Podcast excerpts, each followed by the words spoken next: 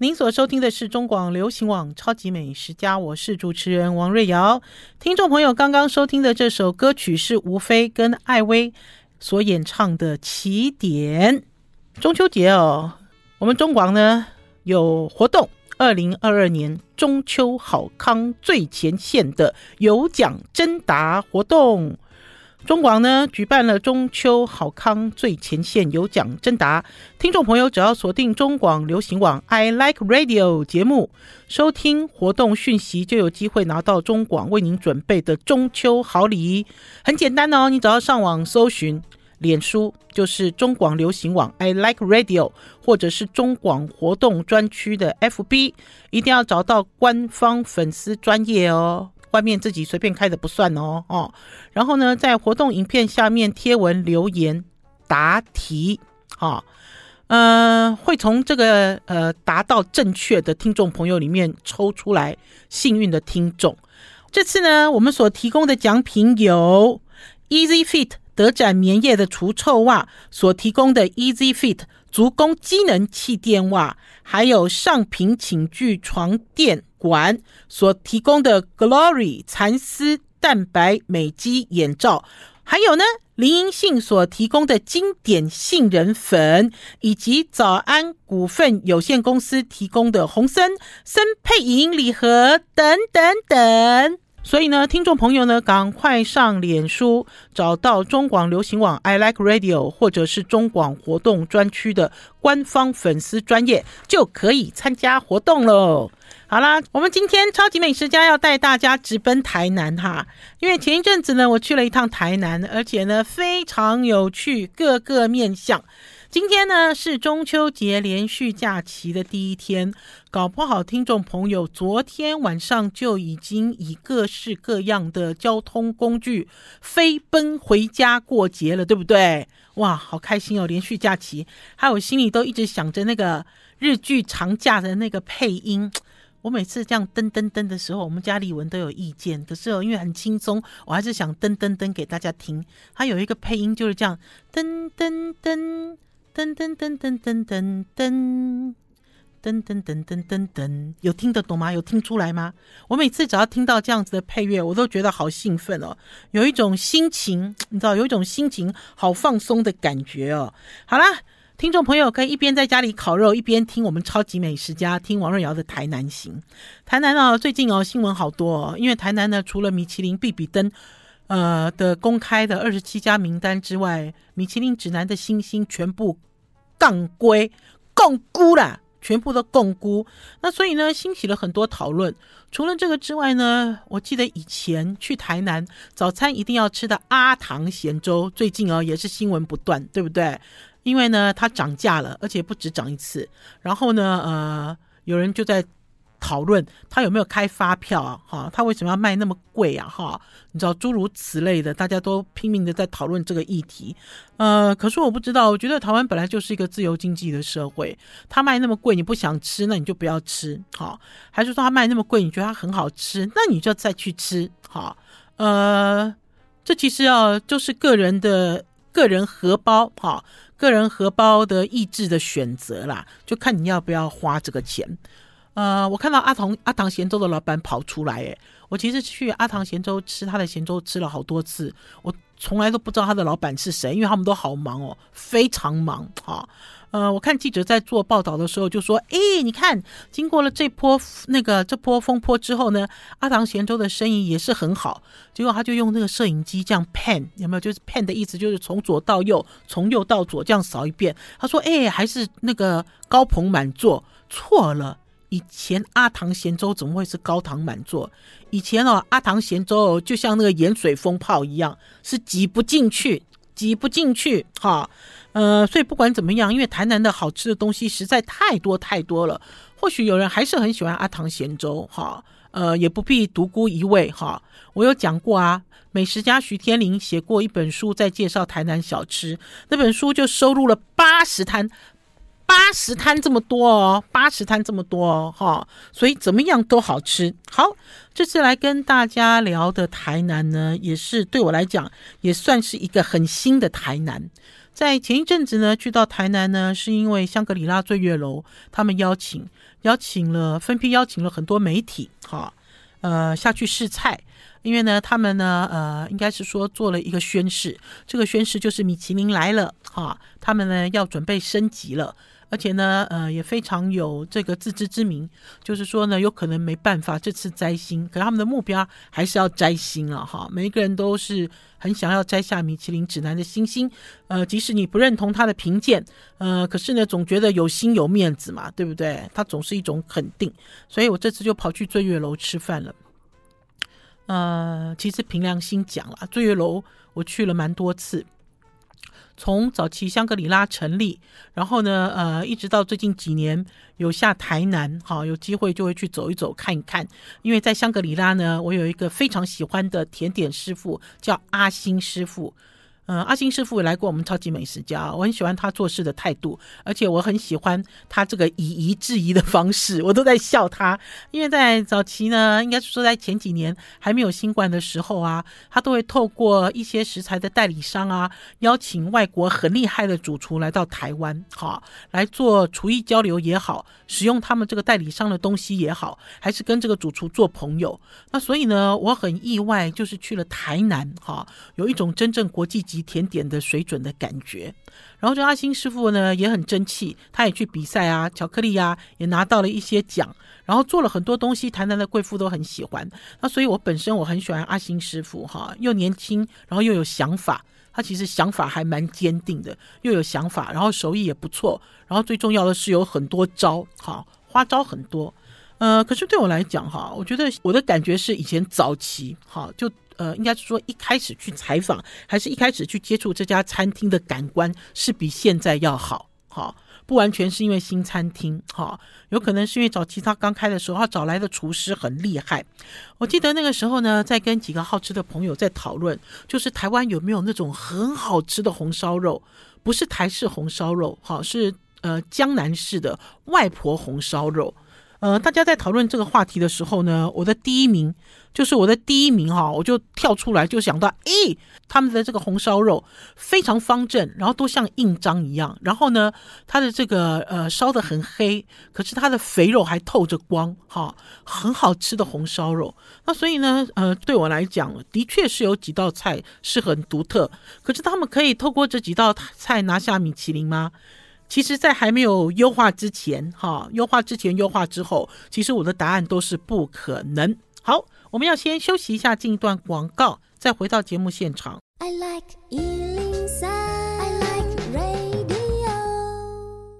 我是王瑞瑶，您所收听的是中广流行网《超级美食家》。今天是连续假期，中秋连续假期的第一天。听众朋友，搞不好是安排今天烤肉，明天烤肉，后天烤肉，反正这三天有一天烤肉，就觉得中秋节来了。不烤肉也可以，就出去跑一跑，走一走。所以今天跟大家分享我的台南行。呃，刚刚在上一阶段讲到醉月楼哈，其实是很适合吃饭，尤其是全家大小一起吃饭的地方。我有一些台南朋友哈，他们每一年都会固定去光顾，就是过年的时候，哈，过年的时候呢，全家大小从从。其他的城市回回来哈，就希望有一个有气派的地方，然后呢，座位很舒服，然后有服务，厕所哈，菜肴都在一定的水准之上。可是像这样子的一个五星级饭店里面，要讨论能不能拿下米其林星星，哈，这其实还是有一段很长的路了哈。可是不管怎么样，我自己跑下去试菜了，然后呢，也给了一些严苛、很残酷的评语，哈。呃，我不知道啊，因为我觉得有的时候对我来讲，试菜这件事情是工作。试菜其实并不是随便吃吃，讲两句好话就好了。因为他们这次呢，邀请了蛮多媒体下去试菜，然后我发现媒体给给予的评价都很高。可是老实讲，我那天哦评价没有很高，因为有一些招我看过了，比如说像宝塔肉，听众朋友记不记得有一块五花肉哈，可以把它切成薄片，像布一样，一块肉把它当布一样这样切切切，切成一个这样长长的一条布，然后呢再卷起来塞在一个模型里面，哈，然后下面呢再放上梅干肉，这叫做宝塔肉。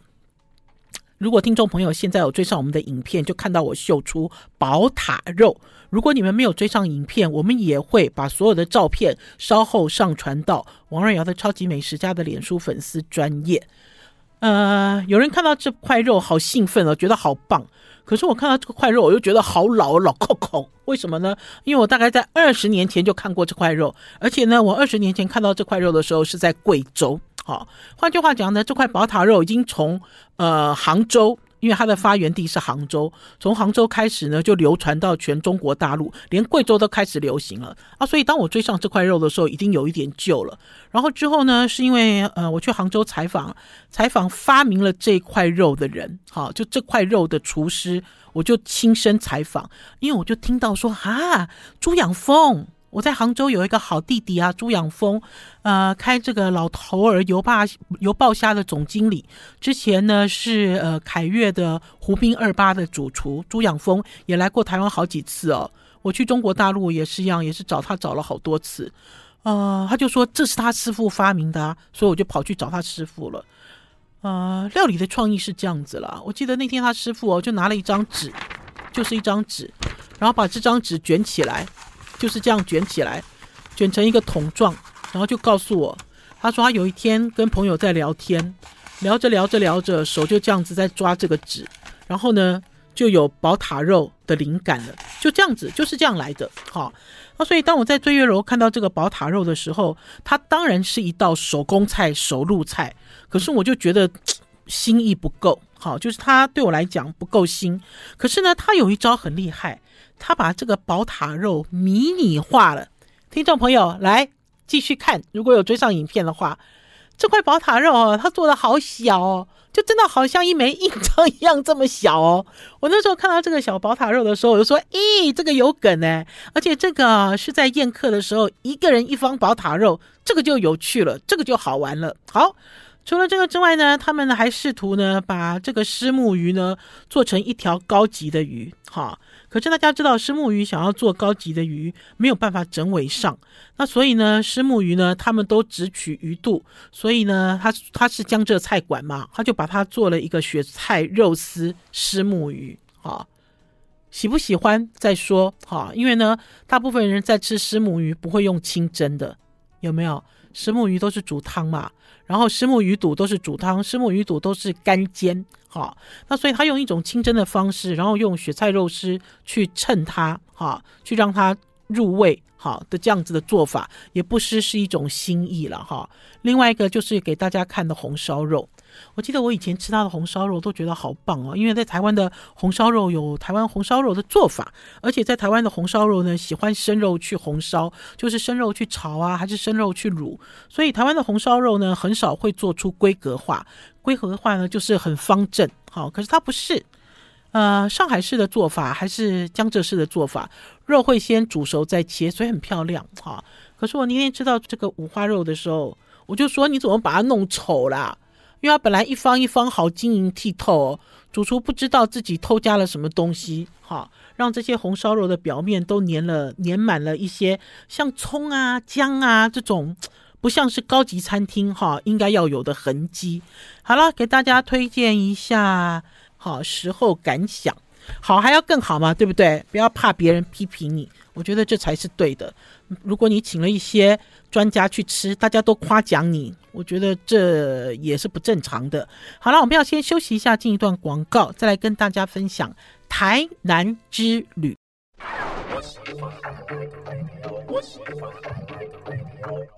我是王瑞瑶，您所收听的是中广流行网《超级美食家》。其实啊，这次去台南呢，有几个好朋友同行啦，其中有一个就是 Mobile 零一的老板蒋大。然后蒋大是台南人嘛，我本来在去之前我就一直撸蒋大，我说你要不要带我回家吃饭？我想看你妈妈，因为每次蒋大只要回台南回家，他妈妈都给他煮了一大桌。然后每次蒋大在这个 FB 里 po 出来的照片呢。好像过年哦，他只要一回家，他妈妈就摆出过年的阵仗。啊，所以我就说，我可不可以去记录你妈妈做菜呢？好，因为他们家是湖南，吃的是湖南味。每年过年呢，都会从蒋大那边分到他妈妈亲手做的这个辣萝卜干。去年他还做了辣高丽菜干，好，就是用不一样的这个呃不一样冬季的蔬菜，哈，做这种辣辣的红红的辣辣开胃的这个小菜。就蒋大就说他不要了，他说他不要哈，因为呢他觉得太唐突了。那所以我就跟着蒋大跑去玩了。呃，那天蒋大呢就说他要带我去喝咖啡。呃，老实讲，行程很满，哈，非常满。因为蒋大本来说还要带我去吃什么自己算钱的那个甜不辣，甜不辣，哈。呃，然后还要带我，我吵着要去吃虾卷了哈。为什么是我吵着要去吃虾卷？因为我记得有蛮多年前我吃过虾卷，我我吃到那个虾卷呢，一直都很震撼。它本来是在菜市场呃里面哈，之后搬到菜市场外，也接近那个菜市场附近。然后如果我没记错的话，它应该叫皇家还是黄记？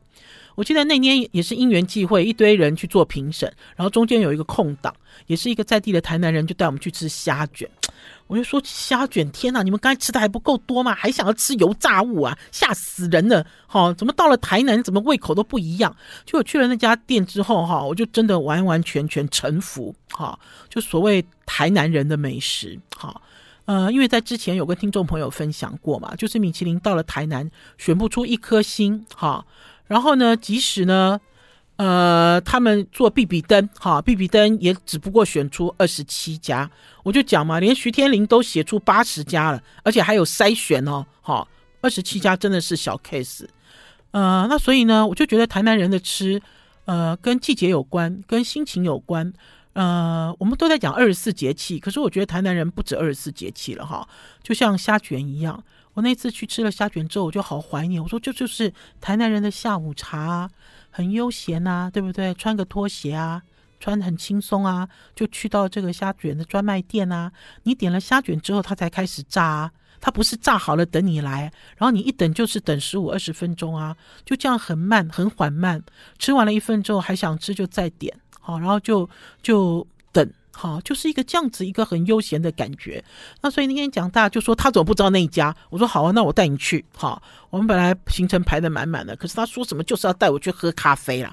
那我才知道啊，他要带我去这家叫做渔阳鲜豆这家咖啡馆，其实很有名哈，在成大附近。然后甚至于呢，我看到上网看到很多人。在写这家咖啡馆的时候，都是充满了很多回忆哈，在这里长大，然后老板老板娘怎么照顾他们哈，早餐啊，还是他们打完了游戏之后来这边喝咖啡吃点心啊，所以对我来讲，我觉得这个咖啡馆就好像回家一样啊，所以我可以体认蒋大说什么一定要带我去的理由啊。最重要的是，因为这家咖啡馆里面有我的粉丝，他居然拿出来了我的第一本书叫《想吃》给我签名，而且呢，我到的时候他说：“哎，我等你十六年嘞。”我那时候有吓一跳哎，我。说天哪，我这本书有出那么久了吗？我有那么老了吗？哈，就是想吃这本已经绝版的书啊。在这里呢，他们有呃德国进口的面包，而且是烤好的面包。它虽然在回热，可是品质很好。然后老板自己会做巧克力哈，而且这个巧克力呢是咬进嘴巴里面会呃有有有喷爆感的哈，这种巧克力。呃，像松露巧克力一般，哈，也会掉粉。然后呢，他们自己还做这个呃，bagel，他们自己还做了涂酱，哈，很有趣，很有趣的一家小店。然后呢，我们在那边呢，他一定要给我们吃这个呃，西西里岛人吃的咖啡，哈，就是柠檬片薄片撒上咖啡粉，然后再加上砂糖，粗颗粒的砂糖，让你一口塞进嘴里的这样子的吃法。老实讲，西西里岛人没有这样吃，好吗？就像所谓的西西里岛人也没有喝咖啡里面加柠檬，只是因为呢，西西里岛盛产了很多柠檬，所以很多人呢就把跟柠檬相关的东西都冠以西西里岛的名字。好，然后呢，为什么会这样子这么笃定讲？是因为当我们在吃到这样子的东西的时候，这次跟我们一起同行的奥利塔橄榄油的品牌大使 Alan 立刻就私讯了前。意大利驻台办事处的主任已经返国了，在米兰的这个意大利的这个主任，这个主任就说没有没有听过这样子的吃法，没有哈。而且呢，老实对老实讲哈，我对于这个西西里岛式的这个吃咖啡还有吃咖啡粉的方法，我第一次尝试是在古坑。我记得那一年也是啊，古坑那个时候啊，咖啡刚刚好，就在炒作的时候，也大概超过二十年了吧。我去了古坑，然后采访了一个好大的咖啡庄园哦。然后这个咖啡这个农场的老板很热情，我到现在都还一直记得他的样子，好热情哦，跟我介绍各式各样吃发吃咖啡的方法，不光是喝哦，吃哦。其中有一个就是这个，好，我那时候想说，天哪，我说我们一定要这么土吗？就等于是。这是咖啡粉煮过完了剩的咖啡渣，好，再来跟柠檬片混在一起吃。所以呢，这个所谓的，因为因为这还有个名字就叫黑手党哦，就取名字的人很厉害。他说这种形式吃咖啡就叫黑手党，好，那所以他让我留下了很深刻的印象。可是我没有想到我在鱼洋鲜豆。这家咖啡馆又重新遇见，而且我现在已经长大了哈，因为二十几年前叫我吃的时候，我其实脑袋里面充满了很多抗拒，而且呢，老实讲，年轻的时候呢，你有很多刻板印象在，然后年纪大了，你反而心敞开了哈啊，我就看蒋大一口就塞进嘴里哈，那所以我也把它塞进嘴里好。要跟听众朋友报告的是，真是一个爽字啊！哈，因为这柠檬片是现切的，而且这柠檬片有酸有苦，有辛辣味。然后这咖啡也是有苦味，它其实是现磨的，不是说用咖啡渣去做的，不要误会它。然后呢，特别呢混了一些有粗颗粒的方糖，所以当这个西西这个所谓的西西里岛以西西里岛命名的黑手党塞进你的嘴的时候，你第一时间就是酸呐、哦，醒来了，好。然后接下来呢，苦味，然后最后呢，慢慢慢慢释放的是甜味。呃，不管这样子的吃法是谁发明的啦，哈，因为我上网查，呃，有好多简体字版的文字跑出来，好，简体字，哈，大家就知道，有可能它的起源，有可能它的来源，好，不完全是从台湾这边开始，还是从其他国家来的。可是至少这样子吃咖啡的感觉啊，对我来讲，我觉得还是很爽。然后呢，呃，谢谢鱼洋鲜豆的老板啊，这个老板很有个性，老板娘好热情哦。下次如果我再去台南，我也想要去感受这种回家的感觉。好，然后还有有一些连友啦，看到我 po 了鱼洋鲜豆之后，也给我一些讯息说，哎，台南这种咖啡馆好多哦。没错。每个人回到了台南，都有心中的一个家，自己去寻找自己咖啡的家，我觉得都很幸福。好了，我们要休息一下，进一段广告，再回到节目现场。I like 103, I like radio。我是王瑞瑶，您所收听的是中广流行网《超级美食家》。这次去台南哈。呃，Mobile 01的老板蒋大介绍了一个呃，算是一个大腕级的人物给我们认识。好，我希望有机会他也可以来我们超级美食家来给大家介绍日常生活所需你不可或缺，可是你从来没有重视过的塑胶家用品。呃，我们那天呢去了这个呃，算是台湾龙头塑胶家用品的龙头，叫做水顺公司。我讲水顺公司，你没有感觉？听众朋友听完了广播之后，赶快去你们家的厨房啊、厕所啊、阳台啊，去找一找你们家的塑胶制品。它这个这个品牌的名字叫 House，好事喵，不是猫哦，是喵，一个口边的喵。呃，蒋大带我去台南玩哦，都很好玩哈。我那时候他跟我讲说，哎，我们去看塑胶射出。我心想，你干嘛带我去看塑胶射出啦？我是美食家哎，塑胶又不能吃哦。所以呢，我一开始讲说好了好了，我跟你去，跟你做做面子了哈，让你让我就等于是我让你带出场哈，好你瞪起来哈，就是跟你的台南朋友知道说，哎，超级美食家来了哈。我本来一开始的想法是这样，结果不是，我真的是太自大了。我人呢一到了这个水顺，然后进到他的展示中心之后，哇，我就臣服了。臣服的原因是因为其实塑胶作品、塑胶用品在我们的生活里面已经存在很多年了，有多久？有多久了呢？呃，尿桶有吗？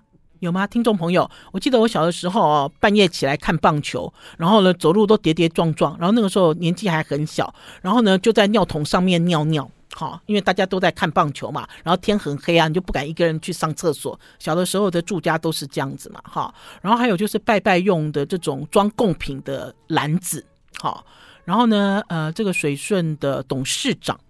我一开始我以为他是副总经理，因为他给我的名片是副总经理，之后才知道说他现在是董事长，一个叫做黄丽如，很棒的一个一个女企业家。这个例如就开始介绍，从他爸爸开始，他说他爸爸啊以前就开着一个小货卡，然后就带着这些塑胶用品就跑去花东卖。那所以他小的时候就上这个小货卡，跟他爸爸去卖这些塑胶用品。然后他爸爸也会研发，也会创新。然后呢，呃，到现在我们所看到的，他们可以用台南好为创意来设计板凳，好塑胶板凳。然后甚至呢，他们把这个我们中秋烤肉，你吃的一大堆的生蚝的壳，把它磨粉，哈，跟这个塑胶原料放在一起，做成很坚固的椅子，很坚固的箱子，哈，点点滴滴，哈，一路介绍给我们听。然后甚至于还有那种大家知道，像那个路边摊的折叠的桌子，他们也把它研发，研发成坚固的桌子。因为这折叠桌子哦，大家知道拜拜的时候拿出来嘛，有没有？打开来。好，然后你就会在旁边放贡品。可是小孩子一不小心，还是你左边压到，右边压到，整个桌子都会都会收回去，然后会打翻。然后他们就把这个安全性做到最强，哈，像宝师傅这么重，然后去压四角。桌子都不会倾倒，好，然后你就会发现说有一些东西其实是很进步，只是你不知道，而且这些生活用品就在你的身边，你也不晓得。因为在讲到这个板凳的时候呢，就会看到说，哎，他们在每一张板凳下面都加了止滑垫。我才想到说，哈，我应该是上个月还是上上个月去到了家乐福买了一张小板凳。它就是有附止滑，因为因为我们家没有浴缸，我们家只有淋浴间啊。淋浴的时候，大家知道我们都长得很胖嘛，啊，你要蹲下去，你要搓脚趾啊，对不对？然后你要搓你的这个小腿，很不方便，所以我就去买了一个塑胶椅。我就想说，哎，我这个塑胶椅好像有止滑垫呢，我就呃结束了台南之旅之后回到家，我就赶快跑进厕所，我就去看我们家那那个。板凳，哎，真的是好时髦哎，哈，他会发现说，哎，我是你的客人呢，哈，就是我们生活周遭的这些塑胶用品，以前在逛的时候都是有目的性，就是我想要买，我才会逛这一区。那如果我不想买的话，这个塑胶用品我们都是 pass，对不对？因为你会觉得塑胶小咪呀，哈。这个没有什么好讨论，可是没有想到它的设计感那么强哈，呃，甚至于呢，这家公司还投资了空拍机公司。这个空拍机公司呢，或许你听也跟你没关系哦，不是军用的，不要紧张，而是呢，大家呢最近呢去每一个城市，他们都有空拍机表演哈，其实也是就是他们家投资的公司所做的。那所以事业做很大很大，好，非常大。呃，大家想不想要空拍机模型啊？那天呢，呃，例如呢，扛了两箱哈，丢在 Mobile 零一老板的车上哈，因为我呃他是开车下来的嘛哈，然后我就在想说，大家喜不喜欢空拍机小模型？我们可以拿出几组来当礼物送给大家。可是呢，也会讲说，嗯，大家懂不懂啊？大家知不知道到底这些塑胶用品改变了你的生活，到底改变有多大？其实你不晓得哈。呃，就像刚才就有讲过的，这个牡蛎壳，牡蛎壳呢，跟这个塑胶的原料放在一起的时候，到底可以产生什么效果？除了它更加坚固之外，它还有呃防潮、防霉的一些作用，因为它本身这个壳壳就有这样子的效果。呃，老实讲哦，一开始听的时候觉得是新知，在前几天呢，看到了一个日本综艺节目，专门在帮。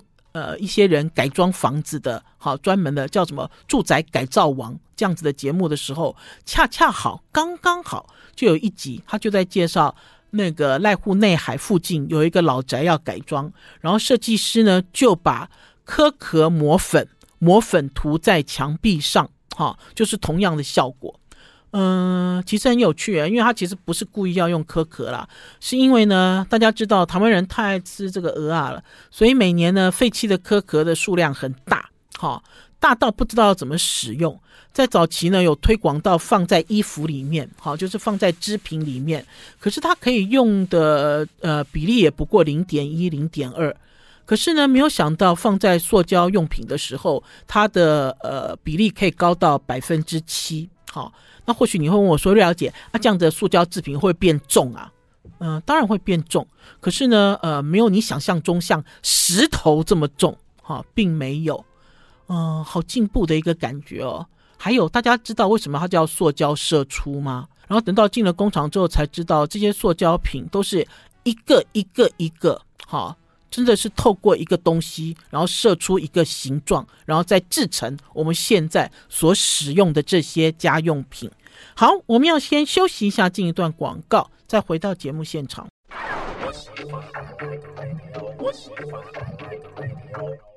我是王瑞瑶，您所收听的是中广流行网《超级美食家》。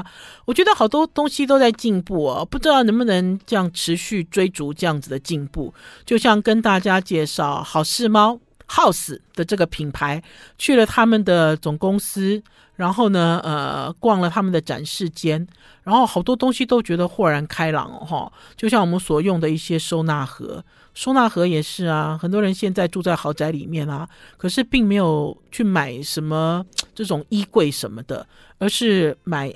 塑胶好，塑胶的收纳箱，然后像堆积木一样堆起来，你也可以很素雅哈，因为它不是透明的，不是透明，是白色的，好素雅，而且他们都设计好那个尺寸哈，大中小都可以堆起来。然后呢，这个设计尺寸跟你吊这个衣服哈，就是跟你这个肩宽的衣服。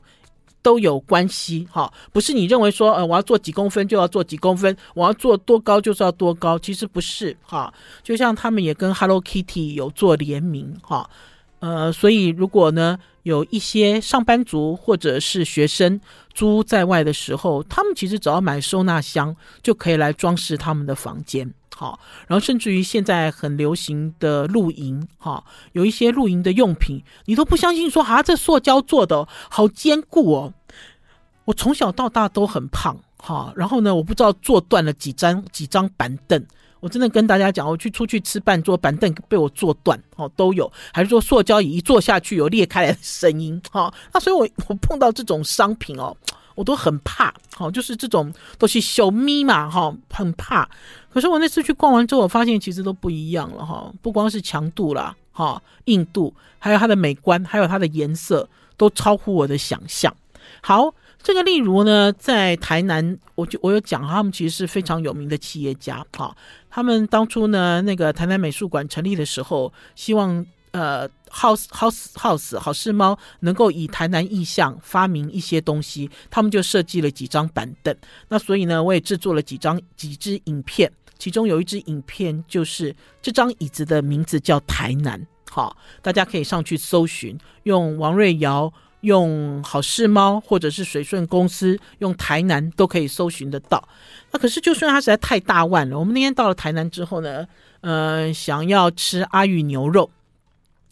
阿玉牛肉呢，搬去了昆仑店之后，就搬到了昆仑路之后呢，场子变大了，可是，一样更难排了。好，可是今天不跟大家讲阿玉牛肉，因为呢，那天呢，阿玉本人沈玉大，哈，我也认识，也很熟，哈，只是呃，不想我到的时候联络他，因为这样子好蛮大牌。然后那个时候，例如就说他可以定位，哈，那所以我跟阿玉有做了一个深入的访谈。